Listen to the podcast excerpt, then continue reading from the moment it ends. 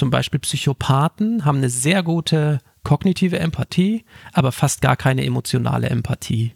Das heißt, die können sehr gut das sehen und deswegen auch Menschen manipulieren, aber die sind selber gar nicht so richtig betroffen. Tatort. Der True Crime Podcast mit Romy Hausmann und Florian Gregorzig.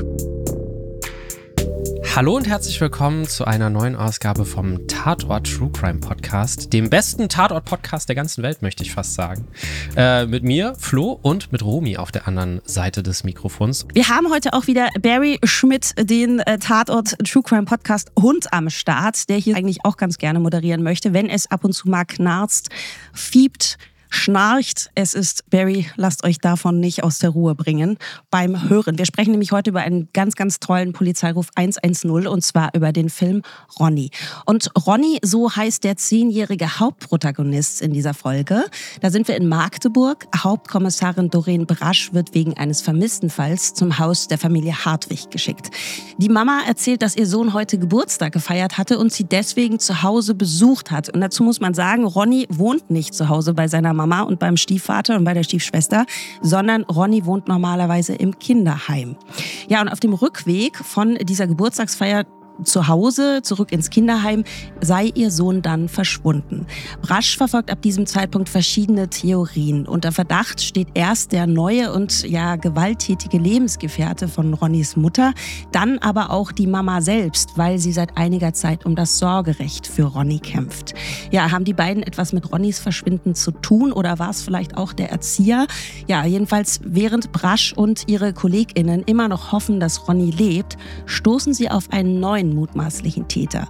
Der Teenager-Sohn von Ronnys Erzieherin, der heißt Gordon, wurde schon früh gegenüber Tieren, dann auch gegenüber anderen Kindern gewalttätig. Schließlich gibt er gegenüber Brasch zu, dass er Ronny verprügelt und dann zum Sterben im Wald zurückgelassen hat. Als Gordon über die Tat berichtet, lacht er darüber, dass es ihm gelungen ist, Schmerz und Leid zu verbreiten. Flo, das war schon ein ganz schönes Brett, oder? Wahnsinnig schwierig auszuhalten. Zum Teil total spannend auch gemacht und äh, ja, auch dieses Hauptthema, ne, Kinder mit sadistischen Zügen oder die schon im Kindesalter sadistische Züge zeigen. Darum soll es auch heute gehen. Deswegen vorab, wie immer, auch unsere Content-Warnung. In unserem Podcast thematisieren wir psychische und physische Gewalt, Mord, Totschlag und Suizid.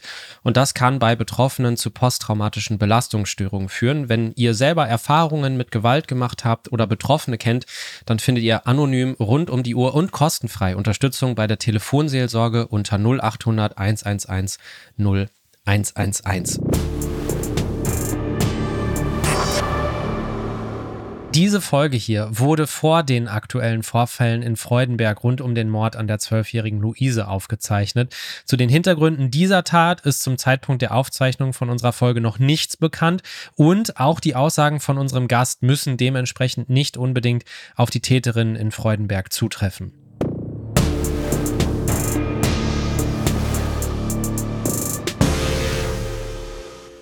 Ich muss sagen, ich, also ich habe es ja gerade schon gesagt, ich fand es wirklich schwierig auszuhalten, den ähm, Polizeiruf diesmal. Aber das liegt auch daran, dass ich das persönlich allein schon schwierig finde. Es geht ja dann auch um Gewalt an Tieren am Anfang, an dem sich quasi der Gordon dann so ein bisschen ausprobiert. Und ich finde das, äh, also grundsätzlich natürlich total schlimm, aber ich finde es auch schon schwierig, Spinnen oder Käfer oder so zu killen, wenn die bei mir in der Wohnung sich verirrt haben. Ne? Also ich gehe dann wirklich immer, ja, wirklich, ganz egal, wie entfernt die von der, von der Küche irgendwo sind. Ich laufe dann immer zurück, hole irgendwo noch ein Blatt Papier oder eine alte Zeitung oder so und ein Glas und versuche die dann aus der Wohnung zu buxieren, um denen bloß nicht weh zu tun, kein Beinchen einzuklemmen oder irgendwie sowas. Wie hast du denn den Film empfunden? Also für mich wird es äh, tatsächlich immer schwierig, wenn Kinder involviert sind, bin ich ganz ehrlich. Das sind auch Sachen. Das habe ich mir ja, nämlich gedacht. Ich habe hab an dich gedacht. Ich habe da eine ja. ganz, ganz krasse Sperre. Das ist ja, du weißt ja, ich schreibe auch äh, Krimis und Füller, aber das ist, sobald Kinder involviert sind, ich habe eine Sperre, ich schreibe es auch nicht. Und wenn du dann auch noch, dann quälst du auch noch Tiere. Also du bist komplett falsch bei mir. Und ich habe wirklich ähm, sehr gehofft, dass Ronny nicht tot ist. Ne? Also wenn wir das schon erzählen. Ich fand es aber sehr sehr gut erzählt. Es hat mich sehr gerissen und es war auch nicht so erzählt. Es gibt ja auch so Filme, wo du sagst, du benutzt Kinder und Tiere, weil du genau weißt, die Leute springen drauf an. Und das wird einfach so ausgelatscht und so äh, sensationslüstern und so, so mit äh, Schockereffekt, dass es knallt, damit es noch mehr wirkt, ähm, wird das so mit dem Hammer auch erzählt. Und das finde ich ähm, ganz, ganz furchtbar. Und da war ich sehr froh, wie elegant das gemacht worden ist. Aber in Summe muss ich sagen, jetzt auch so mal mit Rückblick auf unsere anderen Filme, die wir schon zusammen geguckt haben, Flo, ich würde sagen, das war bisher der Film, der mich am meisten bewegt hat. Ich meine, es ging ja nicht nur um diese sadistische Art, auch gegenüber äh, Kindern und Tieren, sondern es waren ja ganz viele Themen, die Kinder betroffen haben. Ne? Also pädosexuelle Neigungen waren ein Thema. Äh, sogenannte, ich äh, sage es jetzt einfach mal, 8a heißt das. Ich habe einige SozialarbeiterInnen in meinem Umfeld. Das heißt also Kinder, die aus Familien rausgeholt werden, die dann zu einer Geburtstagsfeier doch irgendwie nach Hause dürfen. Also quasi kaputte Familien. Da war ja ganz, ganz viel, was eigentlich, und das fand ich auch sehr, sehr schwierig auszuhalten. War das für dich der Grund, dass du jetzt sagst, okay, das ähm, auch? Ich musste, ich muss auch der sagen, ich habe ja eine Zeit lang auch äh, war ich ja Fernsehjournalistin und habe fürs Fernsehen habe ich auch so äh, Doku-Soaps, Reportagen gedreht. Wir waren ganz oft auch bei Familien, wo das nicht funktioniert, wo auch die Kinder teilweise weggeholt worden sind. Dann ähm, ist es natürlich auch so ganz grundsätzlich, es ist ja ein Albtraum, weißt Also es wäre mein größter Albtraum, wenn mein Sohn verschwinden würde. Das ist aber so, so ein Alltagsalbtraum, den du dauernd hast als Mutter, weißt du? Da bist du mal in der Stadt, auch wenn die eben gerade so in dem Alter sind. Mein Sohn, der wird jetzt 14, aber auch noch so vor zwei Jahren, wenn du sagst, du bist in der Stadt, ähm, ich gehe schon mal dorthin und du kommst danach, weil du willst noch irgendwo im Spielzeugladen was gucken oder so, ne? Und der Junge ist plötzlich weg. Also solche Sachen, das ist ganz, ganz schlimm. Also das hat mich an allen Fronten, hat mich das geholt. Ja, das kann ich total nachvollziehen. Also wie gesagt, ich fand es auch einen sehr, sehr bedrückenden Fall, aber gleichzeitig auch, wenn man das jetzt mal so ein bisschen von der Thematik wegnimmt, sehr spannend erzählt. Einfach weil man bis zuletzt ja so viele verschiedene Verdächtige eigentlich hat, die alle irgendwie Motivationen, Gründe, Möglichkeiten gehabt hätten. Und deswegen hält dieser Film einen auch bis zum Schluss dran. Das fand ich wirklich total interessant.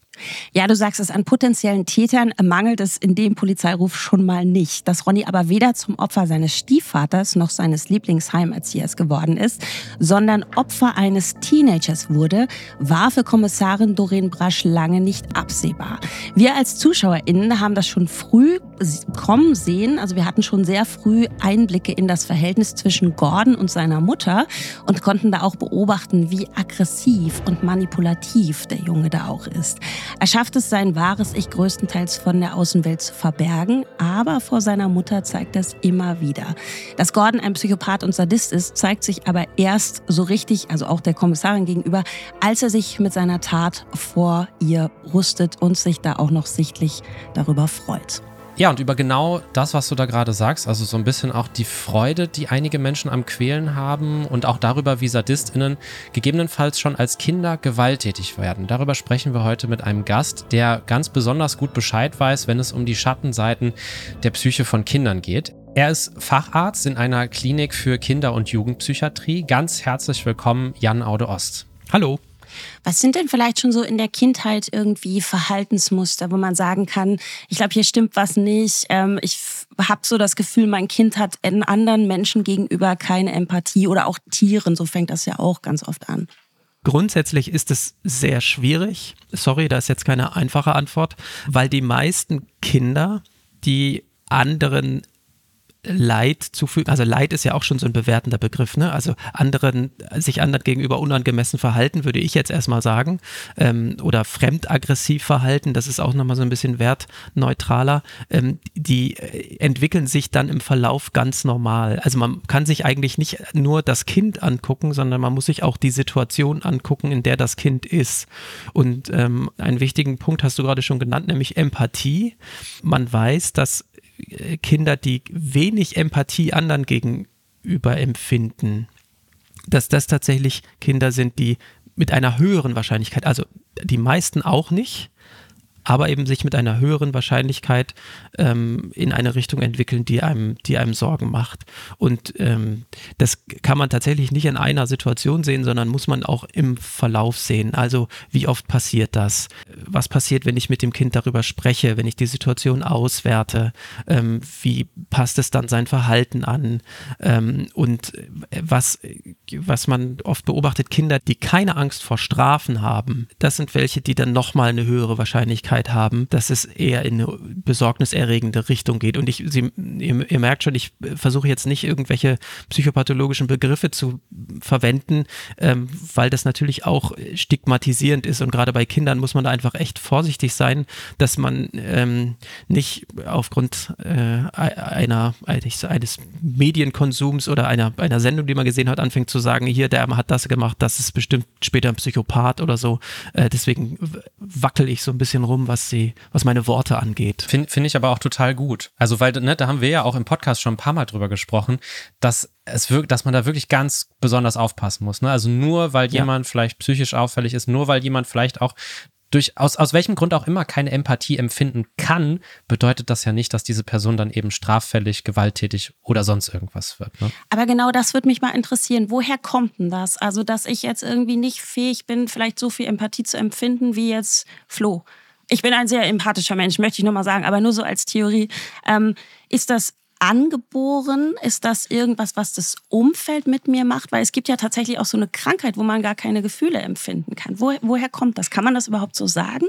Ja und, und nein. Auch da wieder leider keine einfache Antwort. Also es gibt Menschen, da ist das angeboren das, ne, so wie bei allem gibt es genetisch eine gewisse, ein gewisses Spektrum, in dem wir uns äh, empfinden, äh, befinden. Und es gibt Menschen, die sind sehr empathisch und es gibt Menschen, die sind weniger empathisch. Gleichzeitig gibt es auch Umgebungen, in denen Menschen aufwachsen können, die eben Einfluss darauf haben. Auch Empathie kann man fördern. Also es ist nicht so, dass nur weil man etwas zu einem bestimmten Zeitpunkt nicht hat, dass das dann immer so bleibt. Aber gerade Kinder, die in äh, Umgebungen aufwachsen, wo es viel um Gewalt geht. Und zwar äh, emotionale Gewalt, sexuelle Gewalt, physische Gewalt oder auch Vernachlässigung.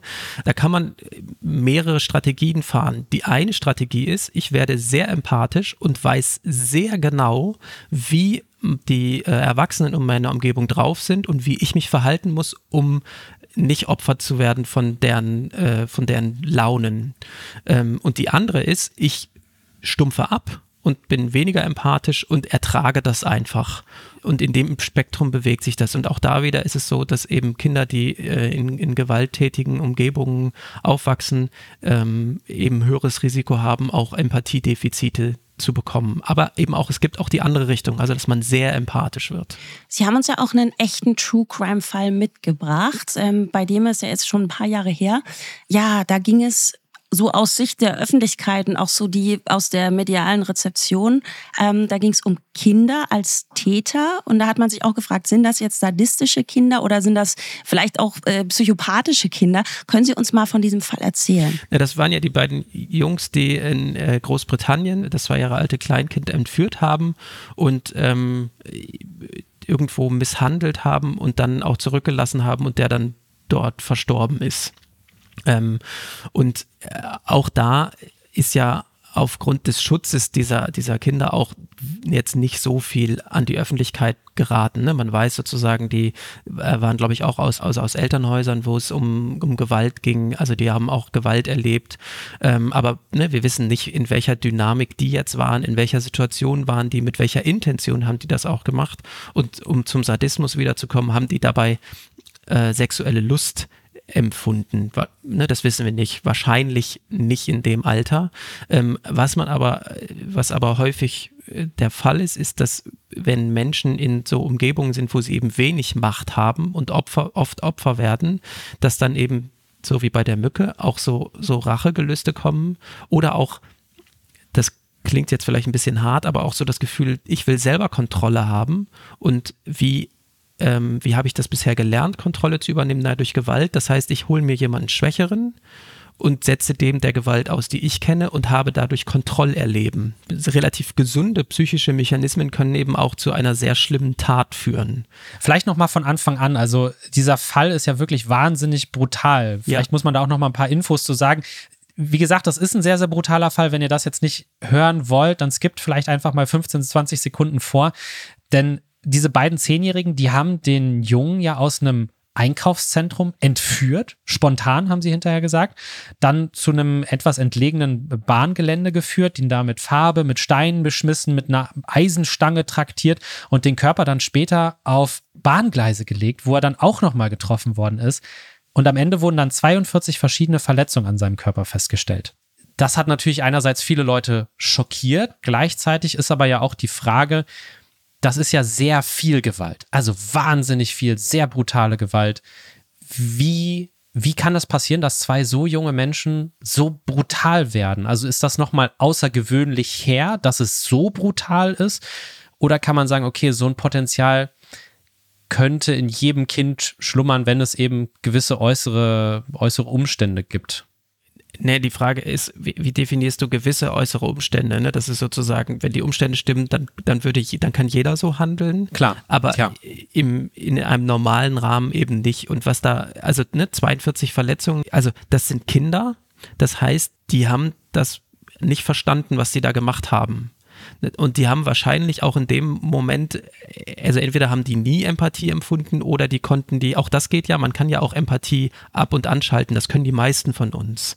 Ne, wenn wir, äh, wenn wir an Menschen, die zum Beispiel obdachlos vorbei sind, vorbeigehen, dann ist es manchmal so, dass wir nicht die volle, äh, die volle Empathie für diese Menschen empfinden, weil das, also das geht auch gar nicht. Ne? Dann kommt man ja gar nicht dazu, seinen Alltag zu machen. Das heißt, wir können auch, auch nur gesunde Menschen können Empathie hoch und runter fahren.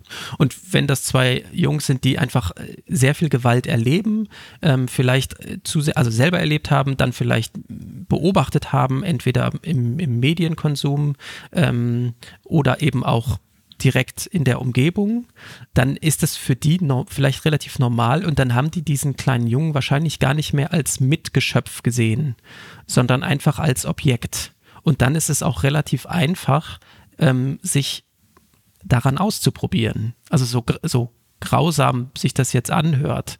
Ne, das, da ist dann, das, da wird das Gegenüber entmenschlicht. Dafür muss man nicht zehn sein, das können auch Erwachsene. Erwachsene können es wahrscheinlich sogar besser. Und das liegt eben daran, wie viel Empathie bringe ich den Kindern vorher bei. Ähm, und den meisten Kindern wird ja einfach auch so ein, so ein grundsätzliches Verhältnis von gut und schlecht und was ist richtig und was ist falsch beigebracht. Und das wissen die auch sehr früh. Wenn ich aber, äh, wenn mein Papa mir sagt, ähm, du darfst niemanden hauen und mich dann aber abends selber verprügelt, ähm, dann sprechen die Taten lauter als die Worte. Wie geht man denn mit Kindern nach so einer Tat um? Also wenn die im Kindesalter zum Täter oder zur Täterin geworden sind?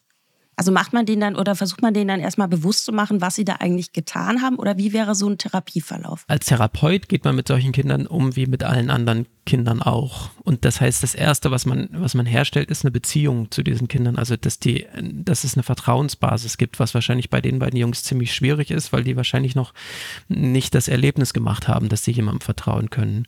Und dann würde man erstmal gucken, gibt es irgendwelche psychischen Störungen, die diese Taten bedingt haben. Ähm, wie gehen die mit Emotionen um? Äh, wie gehen die mit anderen Jugendlichen um ähm, in, einem, in einem geschützten Rahmen? Und dann irgendwann, wenn man diese Informationen alle hat, dann geht es auch um Verantwortungsübernahme. Ähm, das, ist, das ist sicherlich auch so. Du hattest ja vorhin auch schon so ein bisschen erzählt, dass die Beziehung zu den Eltern oder sagen wir mal ganz grundsätzlich das Umfeld, in dem man groß wird, auch eine Rolle spielen kann bei dem Erlernen von Empathie und so weiter. Im Polizeiruf-Film ist das ja so, dass wir tatsächlich gar nicht so viel über die Kindheit äh, von Gordon, von dem Täter erfahren. Also wir merken, die Beziehung zwischen ihm und seiner Mutter die ist total distanziert. Da ist auch eigentlich gar nicht so viel Beziehung da, sondern alles irgendwie eigenartig leer. Wie hast du diese Beziehung gelesen aus einer professionellen Sicht oder geht das überhaupt äh, so per Ferndiagnose? Ähm, äh, nee, also da, da, da fehlt ganz viel Information. Aber wenn ich jetzt mal, ich sag mal, da wurde ja mit filmischen Mitteln wurde, wurden ja bestimmte mimische äh, Mimikspiele schon in den Fokus gerückt, sodass man wusste, ah, okay, da ist, äh, ne, da, da also so ein ungutes Gefühl wurde ja schon hervorgerufen. Aber wenn ich mir jetzt nur die Interaktion von den beiden angucke, dann finde ich, das kann durchaus pubertätstypisches Verhalten sein und eine pubertätstypische Distanz. Ich sag mal, sich anpumpen gegenseitig und wenig miteinander zu tun haben wollen. Und ich fand den, als sie das Ding, als sie den Rechner ausgemacht hat, äh, fand ich den eher gut reguliert. Da hat er sich ja schnell wieder eingefangen. Also da hätte es hätte auch anders ausgehen können in, in einem normalen äh, Haushalt. Das Einzige, was mir aufgefallen ist, wo ich dachte, ja, da, das würde mir Sorgen machen, ist, dass sie dieses Taschenmesser versteckt hat. Denn das bedeutet für mich, ich ahne, da ist was und ich bringe meinem Kind aber nicht bei, angemessen Verantwortung zu übernehmen. Das Messer hätte sie ja dann eigentlich der Kommissarin geben müssen und hätte sagen müssen, hier, das habe ich bei mir gefunden, um ihm auch die Möglichkeit zu geben, diese Verantwortung zu übernehmen. Und da hat sie ihn geschützt. Und das fand ich, das war so ein Hinweis darauf, dass da was im Argen liegt. Mein Eindruck war nämlich bei dem Film auch, das, was du gerade sagtest, dass das Verhalten von Gordon, da habe ich mich auch selber drin wiedererkannt zum Teil. Mhm. Also jetzt nicht dieses, dieses äh, ne, Gewalttätige, sondern ganz einfach, wenn man pubertär ist als Jugendlicher, dann findet man seine Eltern ganz oft einfach doof, auch wenn die Eltern da nichts für können und auch wenn man selber irgendwie, sage ich mal, psychisch normal ist, in Anführungsstrichen. Also wenn meine Mama oder mein Papa damals mein, das Internet ausgeschaltet hat, während ich da in irgendeinem Online-Match war, dann war ich auch wahnsinnig wütend. Mhm. Und da habe ich so ein bisschen in dem Film gedacht, oder da hatte ich so ein bisschen die Hoffnung, dass sie das jetzt nicht zu stark in so eine Richtung psychische Störung rücken, wenn das eigentlich ganz normales Verhalten ist, weil das ja auch ganz oft passiert, dass so medial dann auch, das war ja auch bei vielen ähm, gewalttätigen Jugendlichen, Columbine oder andere Massaker, dass man früher gesagt hat, ah, der hat Killerspiele gespielt, ah, der ist mhm. immer ausgerastet, wenn er am PC gesessen hat. Also dass da auch medial jahrelang eigentlich ein anderes Bild gezeichnet worden ist und gesagt worden ist, das sind sozusagen die Dinge, an denen man erkennt, dein Kind hat einen Knacks und wird gegebenenfalls gewalttätig. Ja, also was ich, was ich Eltern manchmal sage, die sich so Sorgen machen, ach, der ist zu Hause oder die ist zu Hause so unmöglich, dass ich immer sage, fragen die, dass die mal andere Eltern fragen sollen, ähm, wie sich das Kind verhält, wenn sie zu Besuch sind und oft, ne, da, also da ist überhaupt nicht, also die sagen immer, das ist ganz höflich und das heißt, das eher, also für mich eher ein Zeichen, das ist natürlich nicht so schön zu hören für Eltern, aber eher ein Zeichen für eine gesunde Entwicklung, wenn ich mich zu Hause, mich zu Hause die Axt raushole ähm, und mich äh, so richtig daneben benehmen kann und alles rauslassen kann. Immer in einem gewissen Rahmen, aber sonst unauffällig bin das ist eher ein gutes Zeichen. Ach, jetzt bin ich ein bisschen erleichtert, ich als Mama. Du weißt es ja auch nicht, bei Gordon ist es ja auch so, ich meine, die Mutter arbeitet ja nun eben auch als Heimleitung, ne? Die hat ja viele, viele andere Kinder, um die sie sich auch kümmert. Und da kann ich mir schon vorstellen, dass sich da vielleicht auch ein Jugendlicher gerade in so einem Entwicklungsalter vielleicht auch manchmal zurückgesetzt wird. Ich, also ich fand das eigentlich auch ganz gut gemacht, dass du, dass du irgendwie gesehen hast, das könnte so sein und könnte vielleicht zu mehr führen oder irgendwas auslösen. Es kann aber auch was ganz Normales sein. Jetzt haben wir es ja bei ähm, Gordon so, der wird ja nur gegenüber Schwächen Schwächeren auch zum Täter. So, ne? Ronny ist zehn, Gordon ist eben schon Teenager, 16, 17 Jahre alt.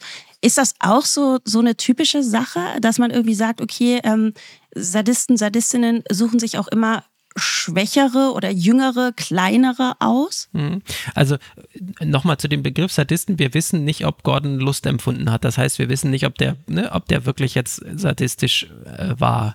Aber die, die, die, und da kommt wieder die Intention. Also will ich sozusagen, geht es mir um das Leid, Leid zu fügen? Das kann ich nur bei Schwächeren, weil ich Kontrolle brauche. Ne, ich muss die Situation kontrollieren können. Ich habe jetzt zum Abschluss nochmal äh, eine ganz praktische Frage. Wenn es jetzt so sein sollte, dass ich vielleicht entweder an FreundInnen von mir oder vielleicht auch an mir selber, als Erwachsener hat man ja dann ein häufig größeres Reflexionsvermögen, wenn ich irgendwie merke, okay, mir fällt Empathie vielleicht auch nicht immer so leicht was wäre denn aus deiner Sicht eine Handlungsempfehlung? Was, äh, was könnte ich da machen? Üben.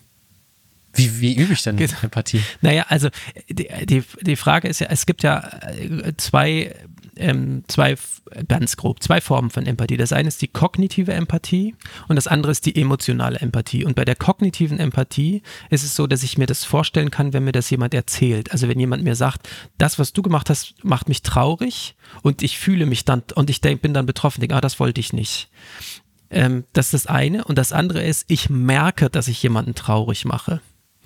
Und die beiden Sachen kann man voneinander trennen. Und zum Beispiel Psychopathen haben eine sehr gute kognitive Empathie, aber fast gar keine emotionale Empathie. Das heißt, die können sehr gut das, das sehen und deswegen auch Menschen manipulieren, aber die sind selber gar nicht so richtig betroffen. Und wenn man merkt, irgendwie, ich habe nicht so den Zugang zu anderen Menschen, dann ist es zum einen so, es gibt ein Spektrum, in dem man sich befindet. Und dann ist erstmal die Frage, ist das ein Problem? Und wenn das ein Problem ist, dann kann man das tatsächlich üben. Dann kann man, also Leute, denen man vertraut, kann man fragen, wie fühlst du dich gerade? Ich würde das so und so sehen, um das, um das zu üben und auch seine eigenen Gefühle besser wahrnehmen. Also die eigene Gefühlswahrnehmung kann man auch trainieren. Und da eben, ähm, ne, wenn, man, wenn man Menschen fragt, wie geht's dir, sagen die oft gut. Hm. Und wenn man sagt, oder wie fühlst du dich? Ja, gut. Und gut ist halt kein Gefühl. Und da eben auch zu gucken, was meine ich denn damit? Und äh, überhaupt auch äh, mich, also dafür muss man sich dann mit Gefühlen beschäftigen. Was gibt es für Gefühle? In welchen Situationen treten die auf? Ähm, und und wie, wie fühlt sich das bei mir an? Das ist so wie Fahrradfahren und Klavierspielen üben. Na, das gibt doch ein bisschen Hoffnung. Ja. Hm. Jan, ganz herzlichen Dank dass du deine ganzen Erkenntnisse und äh, Ferneinschätzungen auch so ein bisschen mit uns geteilt hast. Und äh, ja, also ich bin auf jeden Fall deutlich schlauer geworden. Dankeschön. Gerne.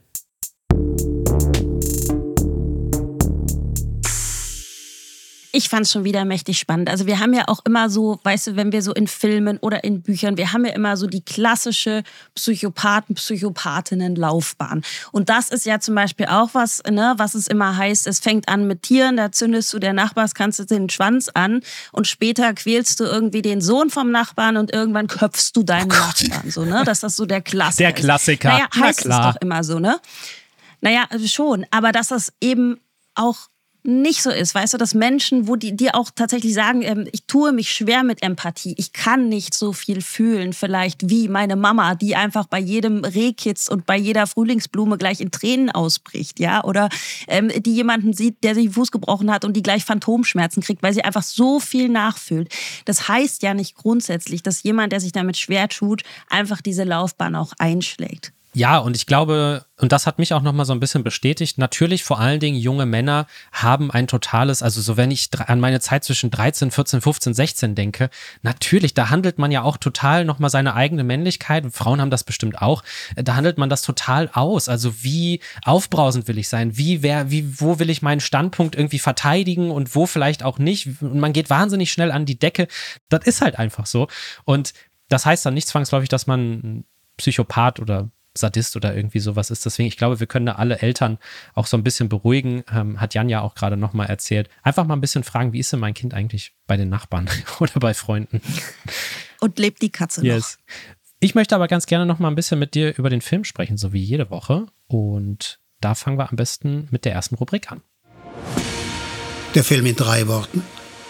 Also ich kann es wirklich nur zusammenfassen mit meinen drei Worten und zwar wirklich schwer auszuhalten. Ich weiß nicht, ob das jetzt vielleicht für einige ZuhörerInnen draußen ein bisschen übertrieben klingt, aber ich fand allein schon den Anfang mit dieser Geburtstagsfeier ein Kind, was auch diese kindliche Freude empfindet über Geschenke, was irgendwie sich mitteilen möchte, was ja auch sein Leben teilen möchte, seine Freude teilen möchte und dann aber in so einer Situation lebt, wo das einfach nicht geht und wo es eher klein gehalten wird, wo diese quasi diese, es gibt ja diesen Vergleich, ne, so jemand, der so ein Feuerzeug anzündet und das ist so eine Metapher dann für die eigene Freude, für das eigene übersprudelnde Verhalten und dann pustet jemand anders das aus. Ich weiß nicht, das kann ich irgendwie total gut nachvollziehen. Und diese Fälle, diese 8a-Fälle, also 8a ist quasi der Paragraph, wenn ein Kind aus einer Familie geholt wird, die gibt es ja wirklich zuhauf. Und das finde ich so schrecklich, weil das ja Menschen sind, die jahrelang, jahrzehntelang in solchen Situationen zwischen, auch so, so, so einem Zwischenzustand leben müssen. Das gepaart mit dem ganzen anderen, was wir schon besprochen haben, Sadismus, aber auch eben pädosexuelle Neigung. Wow, also der Film hat mir viel abverlangt. Ja, ich kann mich da nur anschließen. Ich hätte, glaube ich, mehr als drei Worte, aber alle gehen in die gleiche Richtung. Unangenehm, kalt, kaum auszuhalten, bedrückend. Also ich glaube, ähm, gerade auch so diese, diese Heimgeschichten, mich greift das persönlich auch so. Mein Papa war ja auch ein Heimkind, ne? Und ah. der, ähm, ja, ja, der hat ähm, die ersten paar Jahre, wir kommen ja aus dem Osten, und er ist die ersten paar Jahre durfte der bei seinen Großeltern leben, musste danach aber eigentlich wieder zurück zu, seinen, zu seiner Mutter und zu seinem Stiefvater. Und das hat nicht funktioniert und dann war er im Heim und durfte nicht mehr geholt werden, weil die Großeltern zu alt waren. So, und wenn du dann irgendwie wirklich so siehst, wie das abgeht, ja, wie vielleicht auch die Mama, die wollte ja auch ganz gerne gerne, dass äh, Ronny zu Hause ist, aber sie hat es irgendwie auch nicht so richtig hingekriegt. So, und der Junge, der hat sich so gefreut, kommt die Mama denn jetzt heute? Also das fand ich auch ganz, ganz schlimm. Und ich meine, es ist ja, wie du sagst, es ist die Realität. Ne? Das passiert so, so oft. Das ist jetzt hier keine tragische Geschichte, die wir ein bisschen ausgeschlachtet haben für einen guten Film, sondern das ist die Realität und das ist furchtbar. Ich meine, es sind Kinder, weißt du, ich meine, wir haben so viel ähm, äh, zu, zu tun immer als Erwachsene mit uns selber. Wir haben so, so viel zu verarbeiten, so im Alltag. Aber ich denke mir immer so, wenn ein Kind schon so eine Basis hat und so groß wird, ähm, wie schwer muss das sein, einfach so seinen Weg zu finden? Also das geht mir immer sehr an die Nieren. Ja, und deswegen wirklich bin ich auch so begeistert, dass wir diesen, diesen True Crime Podcast hier in Verbindung mit dem Tatort und dem Polizeiruf machen dürfen, weil ich finde es so wichtig, dass sowas einfach auch eben in solchen Filmen, die Millionen Menschen sehen, sonntagsabends thematisiert wird. Und deswegen, ja, bin ich sehr froh, dass wir dieses Format auch noch unterstützend machen. Was bleibt hängen? Also was für mich hängen bleibt, ist eigentlich das, worüber wir jetzt auch schon so ein bisschen gesprochen haben, so ne, dass dieser jugendliche Täter, dieser Teenager Boy, der Gordon, sich einfach auch so über seine Tat freut. Diese Kälte, diese Empathielosigkeit, da habe ich dir noch mal eine Szene mitgebracht, wo man das genau auch hört. Wie fühlst du dich jetzt? Ich, ich weiß nicht, wie ich mich fühle. Keine Ahnung. Ich, ich weiß, dass ich eigentlich traurig sein sollte. Aber ich bin's nicht.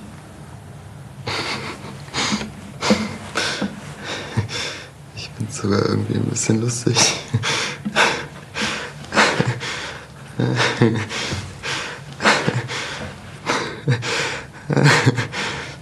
Ey, ey. Tut mir echt leid, dass ich lache. Ich, ich, ich, ich, könnte jetzt auch weinen, aber ich weiß nicht. Schrecklich. Schrecklich.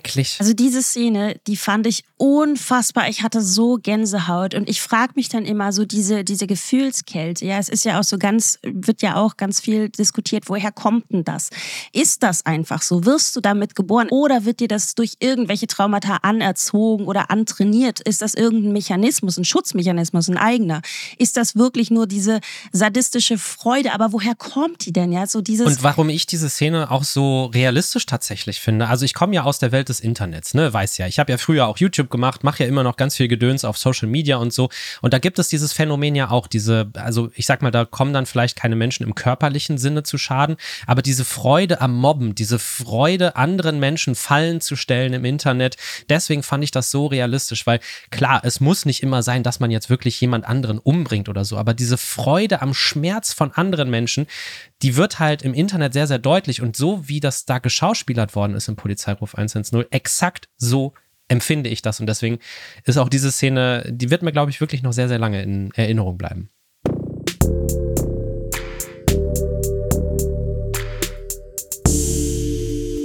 Nächste Woche gucken wir nach Köln. Im Tatort Abbruchkante ermitteln Ballauf und Schenk im rheinischen Braunkohlerevier, also hier bei mir ganz in der Nähe.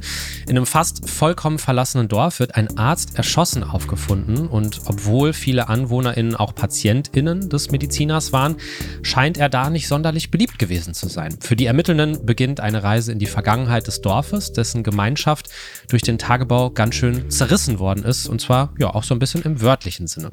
Romy, ich freue mich auf nächste Woche wahnsinnig spannendes Thema. Bis dann. Und wie? Bis dann.